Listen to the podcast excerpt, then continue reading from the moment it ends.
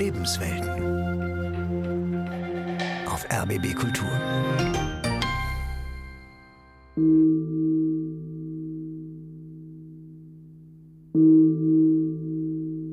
Ein Meditationsraum in einem Berliner Hinterhaus. Auf einem kleinen Altar brennen Kerzen. Daneben liegen ein paar Opfergaben. Ein leicht süßlicher Duft der Räucherkerzen hängt im Raum. Mit geschlossenen Augen und feinem Lächeln scheint auch der Buddha des Mitgefühls auf einem Rollbild an der Wand in seine Meditation versunken. Auf einem kleinen Tisch stehen Spekulatius und Tee bereit. Die Meditationsteilnehmer haben es sich auf Yogakissen und Decken bequem gemacht.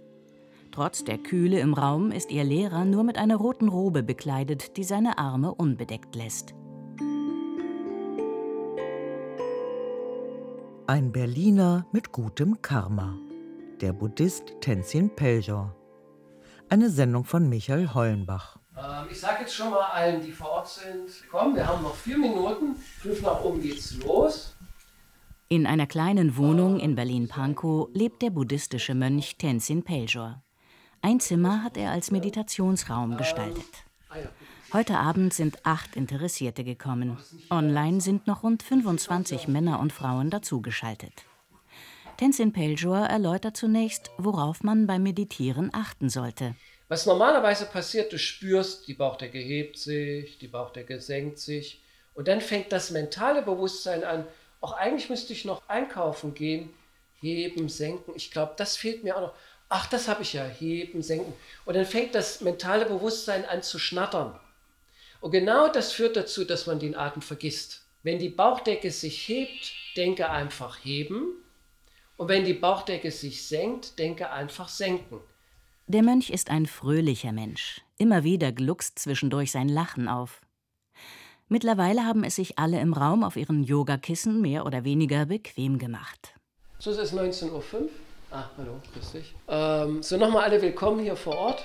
Es kommt noch einer online rein. Nochmal alle willkommen hier vor Ort. Achso, ich muss die Aufzeichnung noch einmachen. Genau, ihr könnt ruhig nochmal den Lautsprecher anmachen, dass wir uns hören. Hallo. Hallo. Hallo. Hallo. Hallo.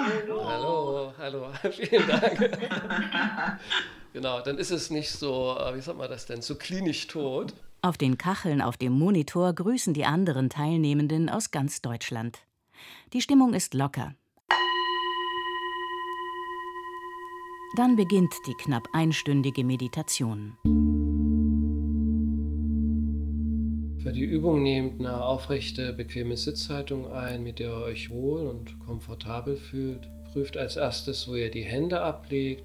Und jetzt versucht, euren Atem wahrzunehmen. Und lasst uns den Atem nutzen, um grundsätzlich Körper und Geist zu entspannen. Wenn der Einatem kommt, kann man versuchen, den tiefer werden zu lassen die Luft für einen Moment anzuhalten und dann bewusst verlängert durch den Mund auszuatmen. Und während man bewusst verlängert durch den Mund ausatmet, entspannt man Körper und Geist. Der Mönch, der die Meditation leitet, war nicht immer Buddhist. Tenzin Peljor ist als Michael Jeckel 1966 in Gotha zur Welt gekommen. Ich bin in einem katholischen Kinderheim in der DDR groß geworden, eher eine seltene Art groß zu werden. Bis zum elften Lebensjahr wollte ich eigentlich auch noch Priester werden. Ich war auch Ministrant. Nur dann eben mit der Pubertät und so wirst du ja irgendwie kritischer, hinterfragst diese Dinge, die du eher so naiv wahrnimmst. Und ich fand dann im Rückblick, sie haben jetzt das nicht so gelebt, wie die christliche Lehre das vermittelt. Michael war mit seinen zwei Brüdern in dem Heim. Die Mutter hatte sich das Leben genommen. Sein jüngster Bruder beging dort mit 15 Jahren ebenfalls Suizid. Vielleicht ein Grund mehr, dass er sich immer mehr vom Katholizismus entfernte. Mein Staatsbürgerkundelehrer, als er gemerkt hat, ich fange an, so Katholizismus, Kinderheim zu hinterfragen, der hat sich halt auf mich gestürzt und wollte aus mir einen ordentlichen Kommunisten machen. Hatte bis zum gewissen Punkt auch Erfolg. Denn im Mai 1989 wurde Michael Jeckel Mandatsträger der FDJ und Mitglied der Stadtverordnetenversammlung in Gotha. Nach der Wende dann der Wechsel vom Kommunismus in den Konsumismus. In Berlin studierte er Informatik, Spiel- und Theaterpädagogik. Er verdiente gut und genoss das Leben in vollen Zügen. Bis er 29 war. Und bis dahin war ich ein sehr materiell ausgerichteter Mensch. Ich hatte vor Diplom Informatik als Informatiker gearbeitet, relativ viel Geld dadurch und äh, konnte mir leisten, was mir wichtig war. Ich komme aus der DDR, war materialistisch eingestellt, jenseits des Materiellen gab es da nichts für mich und habe dann quasi eigentlich die Glückssuche durch den Genuss der Sinnesobjekte ausgelegt, wie wir das im Buddhismus nennen. In unserer Kultur nennt man das Hedonismus. Ich hatte 16 Honigsorten, Päckchen Kaffee. Als Student habe ich mir 250 Gramm für 25 D-Mark gekauft. Und auf diesem Weg der Glückssuche durch Genuss habe ich auch mal mitgekriegt, das fühlt sich hohl leer an. Du entwickelst Tendenzen, die nicht gut für dich sind, wie Geiz zum Beispiel. Ich bin egoistischer geworden. Und dann, wenn ich so in die Zukunft geblickt habe, habe ich so gedacht, äh, das kann nicht gut gehen. Ich muss irgendwas bei mir ändern. Auf seine Fragen nach einem sinnerfüllten Leben erwartete er sich jedoch aufgrund seiner Erfahrungen im Kinderheim vom Christentum keine Antwort. Vielmehr wandte er sich ganz gezielt dem Schamanismus, dem Sufismus, dem Hinduismus zu und blieb dann bei buddhistischen Schriften hängen. Angefangen hat es eigentlich damit, dass mein Vater 1995 gestorben ist und eine Freundin gesagt hat, wenn jemand gestorben ist, gibt ihm gute Gedanken mit ins nächste Leben und liest ihm irgendwas Nützliches vor. Michael Jäckel hatte sich gerade zuvor das Buch Die vier edlen Wahrheiten, Texte des ursprünglichen Buddhismus besorgt und habe zu meinem Papa gesagt, so, also der Tod war, ich gebe dir jetzt gute Gedanken für dein nächstes Leben und habe ihm jeden Abend aus dem Buch vorgelesen. Und am Ende des Buches standen die 227 Regeln für Mönche nach Theravada-Tradition. Und ich denke, hallo, wie kann man sowas leben? Das ist doch Wahnsinn. Doch gleichzeitig erinnerte er sich, Mönch werden? Ich glaube, das ist das, was ich schon immer wollte. In dem Buch über die vier edlen Wahrheiten lag ein Zettel mit der Adresse für Meditationskurse der Neue Kadampa-Tradition, einer tibetisch-buddhistischen Gruppierung. Und dann bin ich in so eine Gruppe reingekommen, wo dann alles Guru-zentriert war und du musst dem Guru folgen und der Guru weiß und du bist eigentlich der Blödmann mehr oder weniger und so weiter und so fort. Und wo dann so ein totales Verdrehung des Denkens, eine Zerstörung des Selbstvertrauens passiert, also was man klassisch halt bei Sekten hat. Michael Jäckel war skeptisch. Er erkundigte sich bei einer Sekteninformationsstelle. Dort lag nichts Konkretes gegen die Gruppe vor. Die Leiterin der Gruppe war empört, dass er sich überhaupt erkundigt hatte. Buddhismus sei doch keine Sekte. Buddhismus ist eine Weltreligion. Was glaubst du eigentlich irgendwelchen Pfarrern, die eifersüchtig sind auf den Erfolg des Buddhismus? Zunächst folgte er der Argumentation, dass nur mit seiner Wahrnehmung etwas nicht stimme. Ich habe das natürlich zugelassen, weil ich gedacht habe, ja, Buddhismus ist halt grundsätzlich gut, da gibt es nichts Falsches. Der damals 29-Jährige zog in ein Berliner Wohnzentrum der neue Kadampa-Tradition, wurde dort zum Mönch ordiniert. Und er spendete sein ganzes Geld, seine Zeit, seine Arbeit dieser Sekte. Sechs Jahre lang. Ich bin eher der Typ autonomes Wesen, glaube Und es war mein Glück, aus der Sekte rauszukommen. Ich habe von früh gelernt, für mich zu sorgen. Meine Mutter hat sich umgebracht, als ich vier Jahre alt war. Und ich habe eine Mutter, die dann meinen Vater geheiratet, meinen Stiefvater, die ich sehr mag, sie mag mich auch. Aber in einer gewissen Weise wusste ich, wenn ich mich nicht um mich kümmere, kümmert sich niemand um mich. Mit 35 Jahren gelang ihm der Ausstieg aus der Sekte. Aber damit war es noch nicht vorbei. Er litt unter posttraumatischen Belastungsstörungen. Und habe dann insgesamt so vier Jahre gebraucht für die Heilung. Ich musste mich quasi enthirnwaschen, könnte man das nennen. Ich hatte eine Art der Indoktrination die auf der tiefsten Ebene des Seins mich gebunden, verändert, Ängste ausgelöst hat. Und um Ihnen nur ein krasses Beispiel zu geben, wenn ich bei Vorträgen vom Dalai Lama war, der eher eine Weite und Offenheit symbolisiert im Gegensatz zu der Enge dieser Sektensache, habe ich das physisch so erlebt, wenn ich dem Dalai Lama zugehört hat mein ganzer Körper gezittert. Das heißt, ich höre dem Dalai Lama zu und denke, genau das ist es. Mein Herz öffnet sich, manchmal habe ich auch geweint. Und dann fängt mein ganzer Körper an zu zittern in diesem Spannungsfeld von diesem engen Sektenwahn und dieser weiten Offenheit der lieben Mitgefühl, was der Dalai Lama wirklich meines Erachtens nach auch lebt. Seit 20 Jahren geht der eher schmächtige, kahlgeschorene Mönch mit seiner roten Robe regelmäßig ins Gefängnis. In den Justizvollzugsanstalten Oranienburg, Brandenburg und Tegel gibt er Achtsamkeitskurse für die Insassen. Die meisten lachen erstmal über mich, ich bin ja auch kleiner vom Körperbau. und auch der ehemalige Strafgefangene Yusuf, der aus der Türkei stammt, wollte bei seinem Anblick eigentlich sofort wieder umdrehen. Ich habe einen Mönch gesehen, da ich ein Moslem bin, habe ich gesagt, was soll ich mit einem Mönch? Mein Glauben ist fest verankert sozusagen. Aber war was Falsches gewesen, weil es ging nicht um Glauben, sondern um Emotionen umgehen. Achtsamkeit und solche Sachen. Yusuf sitzt im Café des KDW. Der 47-Jährige mit dem gegelten, zurückgekämmten Haar schlürft entspannt seinen Tee. Neun Jahre war er im Gefängnis, seit fast einem Jahr ist er draußen. Im Durchschnitt wird jeder zweite Strafgefangene nach der Entlassung wieder kriminell. Aber zurück ins Gefängnis will niemand. Deshalb erläutert der Mönch den Inhaftierten. Wenn Sie nicht ins Gefängnis zurück wollen, müssen Sie verstehen, was Sie ins Gefängnis gebracht hat. Und das sind geistige Mechanismen. Und alles das, was Sie hier reingeführt hat, Gier, Hass, Neid, Wahn, habe ich auch. Und Sie sind im Übrigen für mich auch keine Verbrecher, Sie sind für mich Menschen, die Verbrechen begangen haben. Der Buddhismus bietet Möglichkeiten zu verstehen, was hat sie hierher geführt. Das größte Hindernis war bei meinem Leben, dass ich ein Narzisst war. Dass ich ein selbstverliebter Egoist war sozusagen.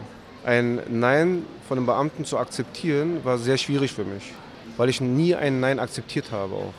Und eines Tages kam er zu mir und sagte, Mönch Tenzin, Mönch Tenzin, die Meditation hilft. Also dieser unfriedliche, hochaggressive, der ständig ausgerastet ist, ich sage, wie meinen Sie denn, die Meditation hilft Ihnen? Dann meint er, na, ich komme Allah näher. Wenn ich zu Allah gebetet habe, bisher waren ja zwischen mir und Allah nur viele Gedanken, nur Gedanken. Da kann ich ja Allah gar nicht wahrnehmen. Jetzt habe ich weniger Gedanken, da spüre ich Allah mehr. Ich sage, gut, weitermachen. so, das ist also ein Aspekt, den Sturm im Kopf zur Ruhe zu bringen, innere Ruhe zu finden und Emotionsregulation. Der Mönch sei für ihn nicht nur ein Meditationslehrer, sondern auch ein Seelsorger, sagt der gläubige Muslim. Ihm könne er alles erzählen. Ich bin immer noch vielleicht wütend, also man kann es auch nicht abschaffen, das ist drinne fest verankert. Wenn ich wütend bin, versuche ich sofort achtsam zu werden und sage, was machst du gerade? Wieso machst du es gerade? Und das ist so ein kleiner Schritt, ganz kleiner Schritt. Das passiert nicht immer, aber sehr oft dass ich meistens von mir rausgehe und sage, jetzt bist du gerade nicht achtsam. Achte darauf. Achtsamkeit zu üben und anwenden zu können, wenn es darauf ankommt, ist ein langer Prozess. Ich habe ungefähr fünf bis sechs Jahre gebraucht. Gerade draußen ist das Schlimme, man hat keine Zeit draußen. Und das Gute war im Gefängnis, dass man äh, diese Zeit genommen hat, einfach zu nutzen. Und das hat er uns immer beigebracht. Rund 15.000 Buddhisten leben in Berlin. Die allermeisten stammen aus asiatischen Ländern. Doch auch für christlich sozialisierte Deutsche wird der Buddhismus immer attraktiver. Ja, wir haben auch ein Problem mit Diskriminierung, aber ganz anders als die anderen Religionen. Unsere Diskriminierung ist eine positive Diskriminierung und die ist schlecht, weil mit dieser positiven Diskriminierung können die ganzen Missstände so wunderbar unter dem Teppich bleiben. Und das ist nicht gut, weil es viel, viel Leiden gibt, was nicht adressiert wird, weil die Leute viel zu unkritisch sind. Tenzin Peljor weiß um die dunklen Seiten des Buddhismus. Und ich habe das auch wieder und wieder erlebt, wenn die Leute mich sehen in der Robe auf der Straße. Ja, aber der Buddhismus ist das Beste und die anderen alles. Und ich mag das überhaupt nicht hören. Das ist einfach sowas von pauschal. Mit den dunklen Seiten meint der 56-Jährige nicht nur die Verfolgung der muslimischen Minderheit in Myanmar oder Gewalttaten durch Buddhisten gegen Muslime in Thailand und Sri Lanka. Es geht ihm auch um die sexualisierte Gewalt und deren Vertuschung in buddhistischen Gemeinschaften wie zum Beispiel der FPMT, der Foundation of the Preservation of Mahayana Teachings. Der Berliner Mönch hatte bei der FPMT in Italien jahrelang kostenlos studieren können. Ich bin so reich beschenkt worden. Ich bin enorm dankbar dafür, dass es mir im Nachhinein richtig leid tut, dass ich sogar zu einem Kritiker der Organisation geworden bin. Im Mai 2019 erfuhr er von buddhistischen Nonnen aus den USA, dass es sexuelle Belästigungen und Übergriffe durch Dagri Rinpoche, einen der renommiertesten Lehrer, gegeben hatte. Tenzin Peljo entschloss sich, eine Petition der Nonnen auf seinem Blog hochzuladen. Der Blog Tibetan Buddhism Struggling with Difficult Issues hatte damals schon eine Million Besucher. Innerhalb von 24 Stunden ist der Wahnsinn ausgebrochen, online. Es war wirklich internationaler Shitstorm. Aber nicht etwa gegen den gewalttätigen Lehrer, sondern gegen ihn und die betroffenen Nonnen. Die hasserfüllten Reaktionen bekam Tenzin Pelchor vor Ort in dem italienischen Kloster der FPMT zu spüren. Ich wurde angeschrien, in die Ecke gestellt, meine Gegenwart war dort unerwünscht. Und später wurde von dem Oberhaupt der Tradition gesagt, dass ich eine Gefahr für die Gemeinschaft bin. Meine Gegenwart verunreinigt die Gemeinschaft und die Leute sollen Schutzamulette haben, um sich gegen meine negativen Energien zu schützen. Und das haben sie auch gemacht. Da wurden Schutzbilder aufgestellt. Wenn ich im Auto saß, wurde ein Schutzbild vorne an die Scheibe gestellt, wo ich saß, um sich vor mir zu schützen. Leute hatten Angst, sich neben mich zu setzen, weil sie Angst hatten, den Job zu verlieren. Das haben sie mir später erzählt. Noch heute schmerzt es ihn, dass er im Sommer 2019 aus dem Kloster und aus dem italienischen Ort vertrieben wurde, obwohl er sich eindeutig im Recht wähnte. Ich berufe mich da aber erstens mal auf meinen Menschenverstand, aber auch auf den Dalai Lama, der immer und immer wieder gesagt hat, wenn es Fehlverhalten von Lehrern gibt, und das wird adressiert und der Lehrer ändert das Verhalten nicht, soll man das öffentlich machen, an die Öffentlichkeit gehen, weil durch das zur Schaustellen, die öffentliche Scham, das kann dazu führen, dass der Lehrer hoffentlich dann sein Verhalten verändert. Der Berliner Mönch hat sich immer wieder auf den Dalai Lama berufen und bekam auch Rückendeckung von ihm. Dennoch machte er die Erfahrung, hier trifft asiatische Kultur westliche Kultur und in der asiatischen Kultur gibt es andere Wertevorstellungen als bei uns. In der asiatischen Kultur ist die Gruppe wichtiger als das Individuum. So wenn du also missbraucht wirst, ist das nicht gut. Du kriegst auch Unterstützung in der Familie, aber es wird erwartet, dass du das nicht ansprichst, nichts sagst, weil das schädlich für die Gruppe ist. Das bedeutet in der Regel, dass potenzielle Missbrauchstäter nicht angeklagt werden. Buddhistische Lehrer zu kritisieren ist ein Tabu. Das darf man nicht tun. Und diese Kultur wird ja quasi in unsere Kultur importiert. Und viele Westler weil sie einen Gewinn erfahren mit dem Buddhismus, sind bereit, die kulturellen Eigenheiten mitzuschlucken und unsere Kultur der Aufklärung, des kritischen Hinterfragens über Bord zu schmeißen und übernehmen das dann. Bis heute würde sich die buddhistische Community nur teilweise dem Problem der sexualisierten Gewalt in den eigenen Reihen stellen. Es ist angekommen beim Dachverband der Buddhisten, aber noch lange nicht in den buddhistischen Gemeinschaften. Die Deutsche Buddhistische Union hat eine ethische Selbstverpflichtung verfasst, den Gemeinschaften unterschreiben, beitreten können, zum Beispiel, dass Lehrer keinen Sex mit ihren Schülern haben. Und es gibt noch recht viele buddhistische Gruppen, die das nicht unterschreiben, die sich nicht verpflichten, die meinen, es ist ja Sex unter Erwachsenen oder eine Gruppe sogar Sex mit dem Lehrer gehört bei uns zur Tradition und sowas. Die katholische Kirche ist da viel, viel, viel weiter als die Buddhisten. Tenzin Peljor musste vor drei Jahren erfahren, dass er nicht als Aufklärer gewürdigt wurde, der den Finger in manche Wunde des Buddhismus legt, sondern als Nestbeschmutzer ausgegrenzt wurde. Das, was ich dann hatte, war sozusagen der absolute Absturz, man kann es gar nicht anders sagen.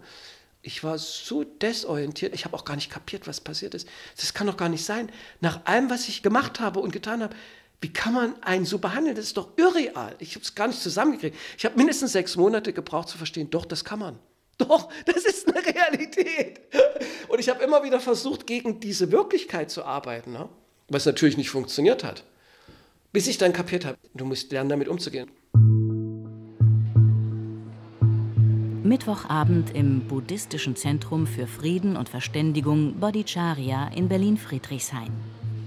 In der Teestube des Zentrums trifft sich einmal pro Woche Recovery Dharma, eine Gruppe ehemaliger Suchtkranker. Anders als bei den eher christlich gefärbten anonymen Alkoholikern versuchen die Abstinenzler von Recovery Dharma mit Hilfe des Buddhismus nüchtern zu bleiben.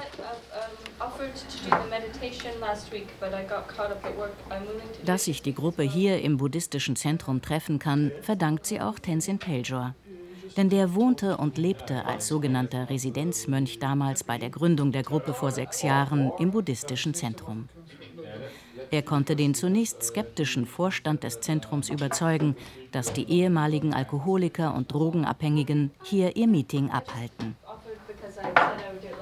Der Leiter begrüßt die international gemischte Gruppe mit dem immer gleichen Eingangsstatement. Willkommen zu diesem Mittwochtreffen von Recovery Dharma. Wir sind zusammengekommen, um einem buddhistisch inspirierten Ansatz zur Genesung von Abhängigkeiten aller Art zu folgen. Wir werden von Gleichgesinnten geführt und folgen keinem Führer oder Lehrer, sondern vertrauen auf die Weisheit des Buddha, auf das Potenzial für unser eigenes Erwachen, den Dharma und die Sangha, Dies ist ein Programm der Ermächtigung und fordert uns nicht auf, an etwas anderes zu glauben, als an unser eigenes Potenzial zur Veränderung und Heilung. Recovery Dharma is a program of empowerment that asks us only to believe in our individual potential to change and heal. Heute Abend sind rund ein Dutzend Menschen gekommen. Die meisten kennen sich schon länger. Alle nennen sich nur beim Vornamen. Nach einer Einführung wird rund eine Viertelstunde meditiert, bevor jeder und jede über sich und die jeweils aktuelle Situation spricht. Über Höhen und Tiefen, Absturzgefahren und Erfolgsgeschichten.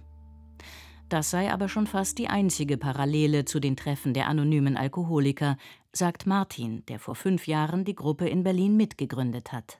Der größte Unterschied ist definitiv, dass wir unsere Wurzeln im Buddhismus haben und eben nicht im Christentum auch ein wichtiger Unterschied ist und das merkt man im Spirit äh, der Leute und äh, auch ein bisschen an der Organisation ist einfach, dass unsere Gruppe halt vor, weiß nicht, sechs Jahren oder so in USA gegründet wurde und die anderen vor, weiß nicht, 60 Jahren oder so. Das ist schon ein kleiner Unterschied. Der 40-Jährige war zuvor jahrelang bei den anonymen Alkoholikern. Damals sein Rettungsanker. Schon kurz davor, meine Wohnung zu verlieren, mein Job hat mich nicht mehr ernährt. Ich war selbstständig und konnte gar nicht genug arbeiten. Meine Freundin wollte bei mir einziehen und wenn die gesehen hätte, wie, wie ich mich da abschieße und, und so, das, da wäre die weg gewesen. Das waren so ein Haufen Sachen auf einmal, die da so zusammengekommen sind. Martin hat damals jeden Tag acht bis zehn Flaschen Bier getrunken. Obwohl er damals schon praktizierender Buddhist war, hat ihn das nicht vom maßlosen Trinken abgehalten. Ich kann mich auch entsinnen, dass ich von Sitzungen hier direkt rüber zum Späti bin und dann in der Bahn schon mal zwei Bier getrunken habe auf dem Weg nach Hause und da dann weitergemacht habe. Meditation und Saufen schließt sich nicht aus, aber wenn man halt meditiert, um nicht zu saufen, dann kann das echt gut funktionieren.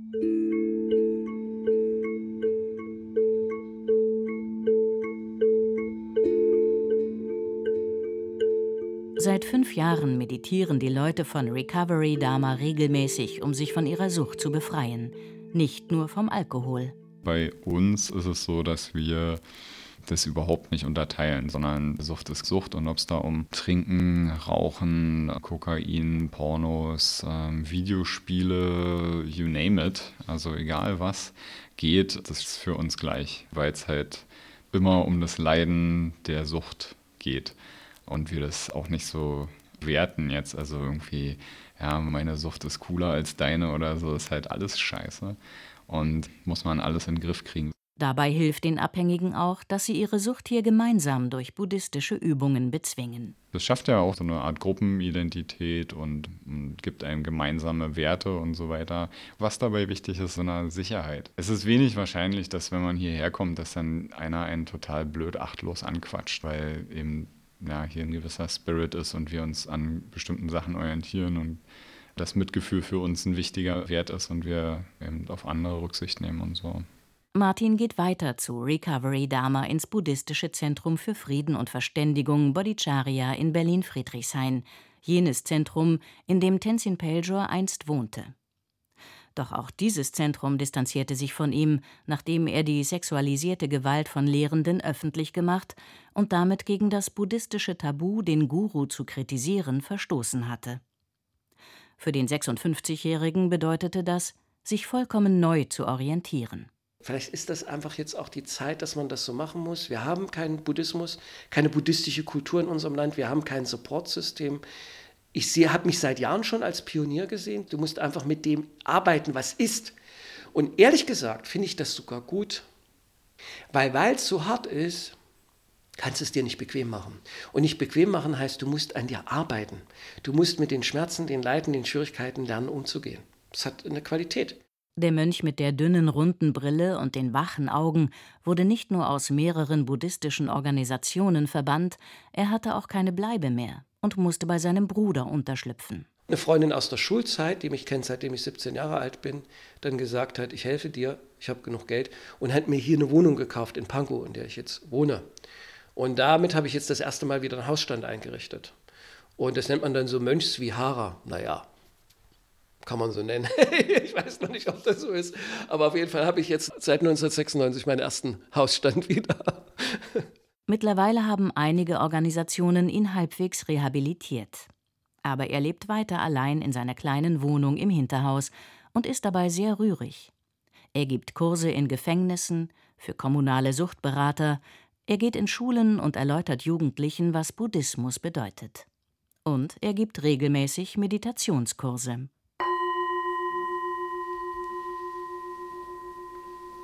Dann kommt zurück, ihr könnt euch den Strecken gehen.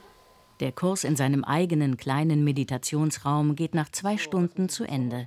Die Teilnehmer verabschieden sich. Vielen, vielen Dank für die Meditation. Ich hoffe, sie hat euch was gebracht. Danke euch. Danke für eure Geduld. Tschüss. In seiner roten Robe sitzt der Mönch nun allein vor seinem kleinen Altar mit Kerzen und Opfergaben und seinem Bild des mild lächelnden Buddhas des Mitgefühls an der Wand.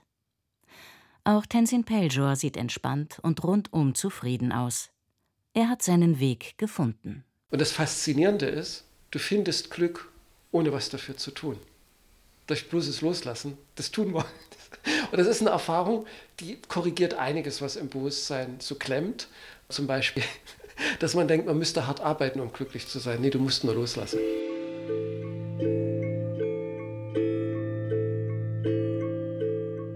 Ein Berliner mit gutem Karma. Der Buddhist Tenzin Peljor. Sie hörten eine Sendung von Michael Hollenbach. Es sprach Uta Maria Torp. Ton Bettina Wollenweber. Redaktion Anne Winter. Regie Roman Neumann.